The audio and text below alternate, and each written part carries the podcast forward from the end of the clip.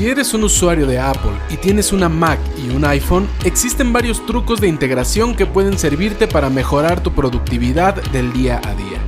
Uno de ellos es la posibilidad de realizar llamadas que salgan desde el número de tu iPhone, pero realizándolas desde tu Mac.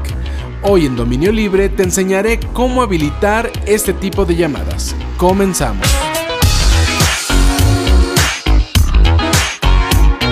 Apple ha puesto mucho empeño en que su ecosistema se integre todo lo posible. Desde las últimas actualizaciones es posible, por ejemplo, copiar un texto en tu iPhone y pegarlo en tu Mac. También es posible escanear un documento con la cámara de tu iPhone y pegarlo directamente en Pages, el editor de texto que es competencia directa de Microsoft Word.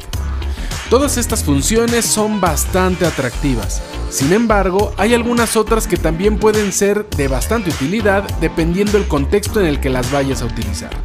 Imagínate por ejemplo que tienes un iPhone cargando un poco lejos de ti y debes hacer una llamada pero no quieres desconectarlo.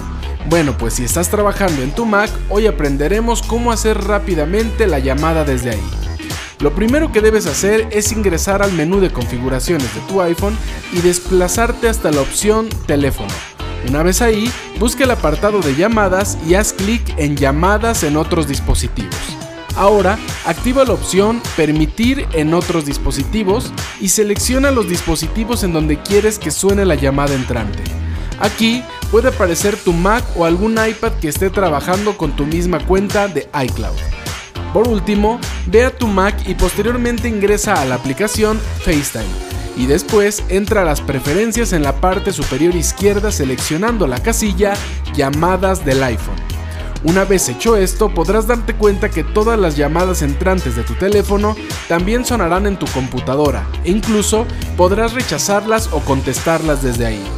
Es importante que tengas en cuenta que el iPhone y la computadora deben de estar vinculados al mismo Apple ID. Y también deberán estar conectados a la misma red de Wi-Fi, ya que de lo contrario esto no funcionará.